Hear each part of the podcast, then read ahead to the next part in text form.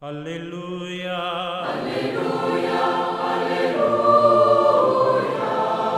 Aleluya.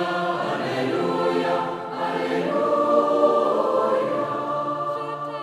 Hola, ¿qué tal queridos amigos? Aquí estamos en esta reflexión del Evangelio, en este domingo, el cuarto del tiempo durante el año.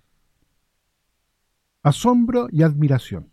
Así podemos llamar a este Evangelio en este domingo. Como lo decíamos recién, este cuarto domingo nos sitúa ante la fascinación irresistible de la palabra de Jesús. Es una palabra como la de Yahvé, eficaz, que dice y hace. Tiene sobre todo poder y autoridad, que se manifiesta expulsando a los demonios con la sola palabra.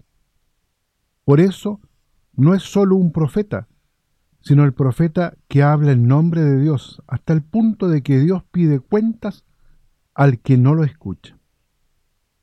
Demuestra así con los hechos que es real su proclamación de que ha llegado el reinado de Dios. Cállate y sal de él.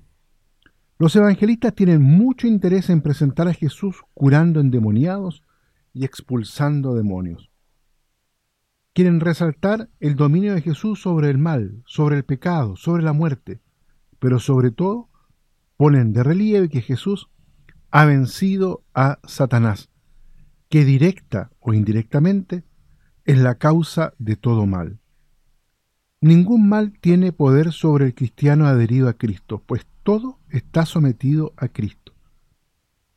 Veía a Satanás caer como un rayo, frente al mal en todas sus manifestaciones. Dios es el Dios de la vida. Si hecho los demonios con el dedo de Dios, es que el reino de Dios ha llegado a ustedes. Quedaban asombrados.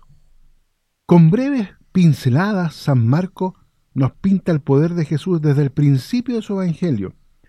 Pretende presentarnos la grandeza de Cristo que produce asombro a su paso en todo lo que hace y dice. Y la Iglesia nos presenta a Cristo para que también nosotros quedemos admirados. Pero para admirar a Cristo hace falta antes que nada mirarle y tratarle. Es sobre todo en la oración y en la meditación del Evangelio donde vamos conociendo a Jesús. Por lo demás, también la vida del cristiano debe producir asombro y admiración. Y por último, la afirmación enseñaba con autoridad. Jesús no da opiniones, enseña la verdad eterna de Dios. Por eso habla con tanta seguridad, y sobre todo su palabra tiene poder para realizar lo que dice.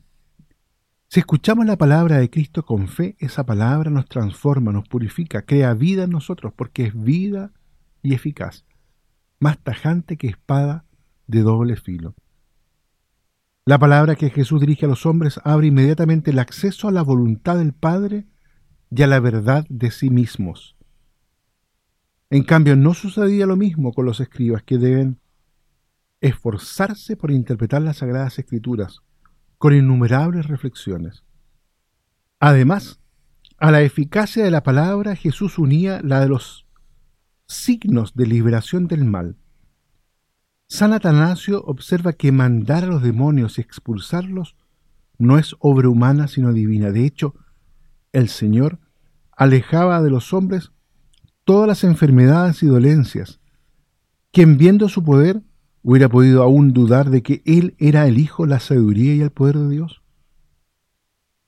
La autoridad divina no es una fuerza de la naturaleza, es el poder del amor de Dios que crea el universo y encarnándose en el Hijo unigénito, abajándose a nuestra humanidad, sana al mundo corrompido por el pecado. El gran pensador romano Guardine escribe, Toda la vida de Jesús es una traducción del poder en humildad, es la soberanía que se abaja a la forma de siervo. A menudo para el hombre la autoridad significa posesión, poder, dominio, éxito. Para Dios, en cambio, la autoridad significa servicio, humildad, amor. Significa entrar en la lógica de Jesús, que se inclina para lavar los pies de los discípulos.